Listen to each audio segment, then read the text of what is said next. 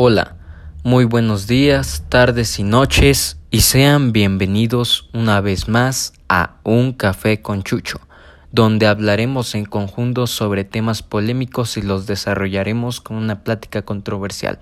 Sean bienvenidos y tomen su taza de café.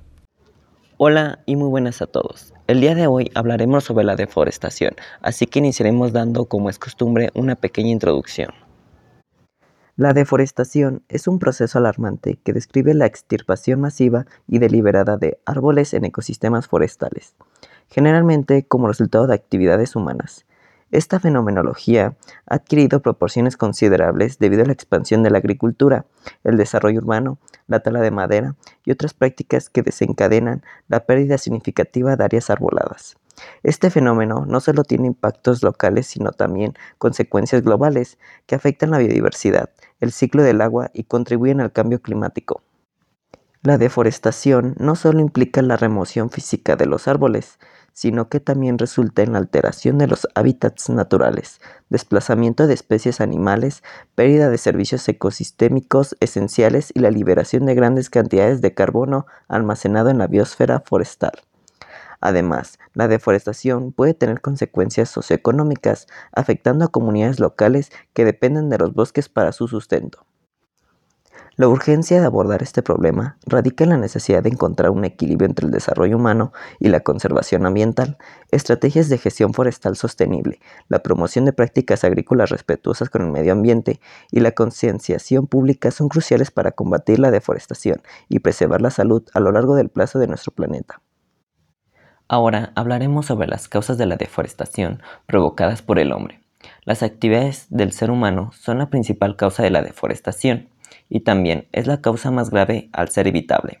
Entre las principales causas de la deforestación que produce el ser humano destacan la tala de árboles indiscriminada o mal gestionada, Millones de hectáreas se talan o se queman para extraer la madera y otros productos o para convertir los bosques en tierras de cultivo. Mayoritariamente, estas actividades se realizan en los países en desarrollo, más dependientes de la madera y sin un control adecuado sobre el uso del suelo. No se trata de vivir sin madera o sin papel, ni mucho menos sin alimentos, pero los bosques han de gestionarse de manera sostenible. De ahí la importancia de adquirir productos con el certificado de gestión sostenible. Ganadería. En ocasiones, los ganaderos arrasan miles de hectáreas de selva, como ocurre en Brasil y otros países, para que el ganado se alimente durante uno o dos años. Después, el suelo queda agotado y tienen que trasladarse a otro lugar. Urbanización del terreno. La expansión de los núcleos urbanos es otra de las causas de la tala de árboles o deforestación que provoca el hombre. Cada vez más gente vive en las ciudades mientras que las zonas rurales sufren despoblación se construye desaforradamente y para ello se necesita espacio que se obtiene destruyendo bosques y selvas. Causas naturales de la deforestación. ¿Qué causa la deforestación aparte de las actividades humanas? Pues es lo cierto que algunas causas de la deforestación son de origen natural. Incendios forestales. En verano, los incendios forestales acaban con millones de hectáreas de árboles.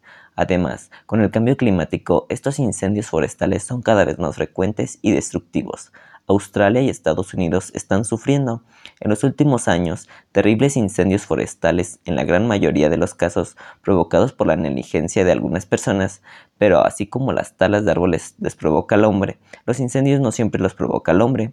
De todos modos, aunque sean naturales, el daño para el medio ambiente que causan los incendios es enorme, aparte de la deforestación en sí.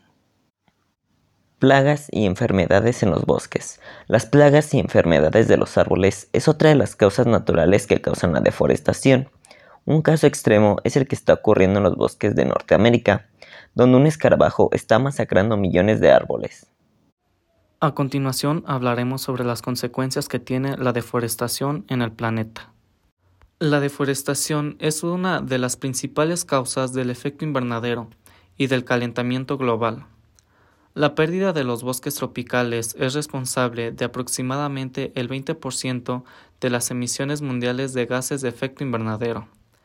De acuerdo con el Grupo Intergubernamental de Expertos sobre el Cambio Climático, la deforestación, principalmente en áreas tropicales, podría suponer hasta un tercio de las emisiones del dióxido de carbono antropogenéticas. Pero cálculos recientes sugieren que las emisiones de CO2 provocadas por la deforestación y la degradación forestal supondrían entre el 6 y el 17% de todas las emisiones antropogénicas de CO2, con una media del 12%. La deforestación provoca que el CO2 permanezca más tiempo en la atmósfera. Al, aumentar el CO2 se crea una capa que atrapa la radiación solar. Esta radiación se convierte en calor, provocando así el efecto invernadero. Las plantas extraen el CO2 de la atmósfera a través de la fotosíntesis, quedándose con el carbono que incorporan a su estructura como raíces, tallos, hojas y flores, en forma de moléculas orgánicas y liberando parte del oxígeno. Aunque también se libera algo de CO2 durante su proceso normal de respiración. Solo cuando un árbol o un bosque crecen, pueden extraer carbono de la atmósfera almacenándolo en sus tejidos. Tanto la putrefacción de la madera como su quema devuelven a la atmósfera ese carbono almacenado. Para que los bosques realmente extraigan carbono de la atmósfera deben de haber una acumulación neta de madera. Una forma es cortar los árboles, transformar la madera en objetos duraderos y reemplazar con nuevos árboles los cortados. La deforestación también puede hacer que se libere el CO2 acumulado en el terreno. Los bosques pueden ser tanto sumideros de carbono como fuentes, dependiendo de las circunstancias ambientales. Los bosques, maduros, donde la cantidad de materia vegetal no varía significativamente, alteran entre comportarse como fueran netas y sumideros netos. Pero esta variación resulta insignificante en relación con la enorme cantidad de carbono que tienen almacenada. La deforestación también afecta al ciclo natural del agua. Los árboles extraen agua del subsuelo a través de sus raíces y la liberan a la atmósfera. Cuando desaparecen, el clima se vuelve más seco. Además, la deforestación reduce la cantidad de agua en el terreno y en el subsuelo, de modo que las plantas restantes se ven reducidas su disponibilidad de agua. Asimismo, la deforestación reduce la cohesión del suelo, lo que da lugar a erosión, inundaciones, desertificación y corrimientos de tierras. Al reducirse la cubierta arbórea, disminuye la capacidad del entorno para interceptar, retener y transpirar la lluvia caída. las áreas boscosas atrapan el agua y la filtran al subsuelo. Las deforestadas, en cambio, se vuelven fuentes de agua superficial, que se mueve mucho más deprisa que la subterránea. Los bosques devuelven a la atmósfera por transpiración la mayoría del agua que cae sobre ellos, como precipitación. Por el contrario, cuando se defostera una zona, casi toda la precipitación se pierde en forma de agua superficial. Ese transporte más rápido de agua superficial puede traducirse en inundaciones relámpago, inundaciones más concentradas de las que ocurrirían si se hubiera mantenido la cubierta arbórea. La deforestación también reduce la evapotranspiración y consiguientemente los niveles de humedad atmosférica, lo que en algunos casos afecta a las precipitaciones en las zonas sotavento del área deforestada, porque el agua no se recicla en los bosques a sotavento, sino que corre por la superficie y va directamente a los océanos, de acuerdo con un estudio en el área deforestada del al norte y noroeste de China. La precipitación media anual descendió un tercio entre la década que comenzó en 1951 y la de 1981. La deforestación también disminuye a la biodiversidad y es causa de la extinción de muchas especies. Más de la mitad de las especies de plantas y animales terrestres viven en las selvas tropicales. La pérdida de áreas boscosas ha resultado en un entorno degradado, con menor biodiversidad. Los bosques sostienen la biodiversidad proporcionando un hábitat a numerosas especies de fauna y flora, algunas de las cuales pueden tener aplicaciones medicinales, siendo los biotopos forestales fuentes irreemplazables de nuevas medicinas, como el taxol. La deforestación puede destruir irrecuperablemente la riqueza genética que proporcionan a las plantas comestibles resistentes frente a las plagas. Al ser las selvas tropicales los ecosistemas más diversos de la Tierra y encontrarse en ellos alrededor del 80% de la biodiversidad conocida, la desaparición de áreas significativas de cubierta arbórea han reducido en degradación del suelo y un entorno menor, menor de biodiversidad. Un estudio de Rondania en Brasil muestra que la deforestación acaba también con la comunidad microbiana, que se ocupa de reciclar los nutrientes, limpiar el agua y eliminar la contaminación. Se estima que cada día estamos perdiendo 137 especies de plantas y animales, insectos incluidos, debido a la deforestación de las selvas, lo que supone 50.000 especies anuales. Autores como Lewis Lewin et al. afirma que la deforestación le da de las selvas está contribuyendo a la extinción masiva del Oleoceno. Como bien sabemos, la deforestación es un problema que afecta a todos y en varios aspectos, no solo en los términos ambientales, sino también en los términos económicos.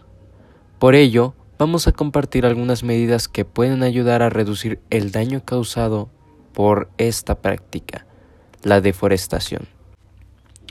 Una de las formas de resolver este problema de la tala es el hecho de plantar en espacios verdes, ya que por este método es ineficaz cuando se trata de grandes áreas en destrucción. En primer lugar, es necesario un enfoque razonable del uso de la vegetación y otros recursos naturales, ya que para detener el proceso total de la destrucción de estos bosques se deben desarrollar lo que son estándares para el uso racional de los recursos forestales. Es necesario cumplir con ciertas áreas, como la conservación de los paisajes forestales y su diversidad en cuanto al hecho biológico, el mantener un manejo forestal uniforme sin llegar a agotar completamente los recursos forestales, el enseñar a la población ciertas habilidades para cuidar los bosques, el fortalecer el nivel estatal o el control sobre la conservación y sobre todo sobre el uso que se da a la tala de los recursos naturales. También podemos ver el hecho de la creación de sistemas de contabilidad y el monitoreo de los fondos forestales y sobre todo mejorar la legislación forestal, algo que ayuda mucho pues sería el replantar árboles, pero a menudo no cubre el daño causado total por la deforestación y por la tala. Grandes ejemplos son que en América del Sur, Sudáfrica y el sudeste asiático las áreas forestales continúan disminuyendo inexorablemente a pesar de la replantación de árboles. Pero hablando específicamente, vamos a ver medidas adicionales para resolver los problemas que genera lo que es la deforestación. Para reducir, por ejemplo, el daño de la tala, podemos ver como algo totalmente indispensable y necesario el aumentar las áreas de plantación para lo que son los nuevos bosques, el ampliar las existentes y crear nuevas áreas protegidas, además de ver lo mismo con lo que son las reservas forestales. También podemos ver el introducir medidas efectivas para prevenir lo que son incendios forestales, el llevar a cabo medidas incluidas medidas preventivas para combatir lo que son enfermedades y plagas que pueden arruinar lo que son estos diversos bosques, el hecho de realizar un sembradío de especies arbóreas principalmente resistentes a lo que es el estrés ambiental. Otra acción es el proteger los bosques de las actividades de las empresas dedicadas a la minería, ya que con esta se talan miles de árboles para poder hacer una gran mina y en realidad no se les da un propósito. Otra es el llevar a cabo la lucha contra los cazadores furtivos y el uso de técnicas de registro efectivas y menos dañinas para poder minimizar el desperdicio de la madera que influye en estas acciones y principalmente que el gobierno se encargue para ver lo que es el desarrollo de los métodos para el uso de esta madera, para el uso de la madera que se desperdicia, no desperdiciarla y poder darle un mejor objetivo. Otra opción sería el introducir los métodos del reciclaje de madera e incluso el fomentar lo que es el ecoturismo a base de estos nuevos métodos de reciclaje para esta. Estas principales acciones se deben llevar a cabo por fundaciones o por parte del gobierno para preservar lo que son los bosques y su flora y fauna. Pero principalmente vamos a ver qué podemos hacer personas como tú y yo para poder salvar los bosques. Son acciones que aunque uno vea que por sí solo no hacen un gran cambio, cuando muchísimas personas como tú y yo las implementamos, crean un gran cambio y un gran impacto en lo que es la preservación de los bosques. Hablemos principalmente de utilizar productos de papel de una forma racional y una forma económica. El hecho de comprar productos procesados, incluido el papel con marcado reciclado. El hecho de reverdecer el área verde que tenemos cerca del hogar, el estarla cuidando, el estar cuidando las plantas, el estar cuidando los pequeños árboles que pueden llegar a ver en esta zona, es algo que muy pocas personas hacen y que personas como tú y yo podemos ayudar a hacer para preservar lo que son las plantas que están a nuestra disposición. Otra sería llamar la atención del el público sobre el tema de la destrucción de los bosques, como lo estamos haciendo ahora y es que en realidad el hombre no puede existir fuera de la naturaleza. Sabemos que nosotros somos parte de ella y ella de nosotros. Y es que al mismo tiempo es difícil imaginar nuestra civilización sin los productos que proporciona el bosque. Además de los componentes materiales, también existe una relación con el bosque y el hombre. Y es que el bosque es una de las fuentes más baratas de riqueza natural, además de que cada minuto se destruyen 20 hectáreas de territorios forestales y la humanidad ya debería pensar en reponer estos recursos naturales, ya que es necesario aprender a gestionar de manera competente el uso correcto del bosque. Debemos ayudar con la maravillosa capacidad que éste tiene para regenerarse, pero no puede hacerlo solo. Debemos contribuir nosotros como seres humanos. Y aunque muchas personas creen que el hecho de reciclar no beneficia en nada, el hecho de reciclar en este caso nos ayuda mucho a reducir lo que es nuestra huella de carbono, además de que nos ayuda a ahorrar recursos naturales para las generaciones futuras. Se ayuda principalmente a reducir el espacio en el relleno sanitario y principalmente en este caso la deforestación el hecho de reciclar pues preserva la vida silvestre y más que nada el hábitat natural de todas estas especies que viven en estos bosques. Son acciones muy sencillas, el hecho de plantar un árbol, el reducir el uso del papel, el reciclar y comprar productos reciclados. Algo importante podría ser el buscar el certificado FSCS, el Forest Stewardship Council, en la madera y o productos hechos con esta o incluso ver los sellos del Consejo de Administración Forestal. Y es que la certificación FSC garantiza que los productos tienen su origen en bosques que están bien manejados y que proporcionan lo que son beneficios ambientales, sociales y económicos. Estos son los principios y criterios del FSC. Proporcionan una base para todos los estándares de manejo forestal no solo a nivel mundial con su sede en Alemania, sino incluyendo el estándar FSC en México también. Acciones que, repito, tú y yo podemos lograr para poder hacer un cambio. Bueno, por nuestra parte eso sería todo. Gracias por visitarnos y escucharnos una vez más en Un Café con Chucho. Gracias y nos vemos en el próximo podcast aquí en Radio Cecitem. Gracias y que tengan un buen día, tarde o noche.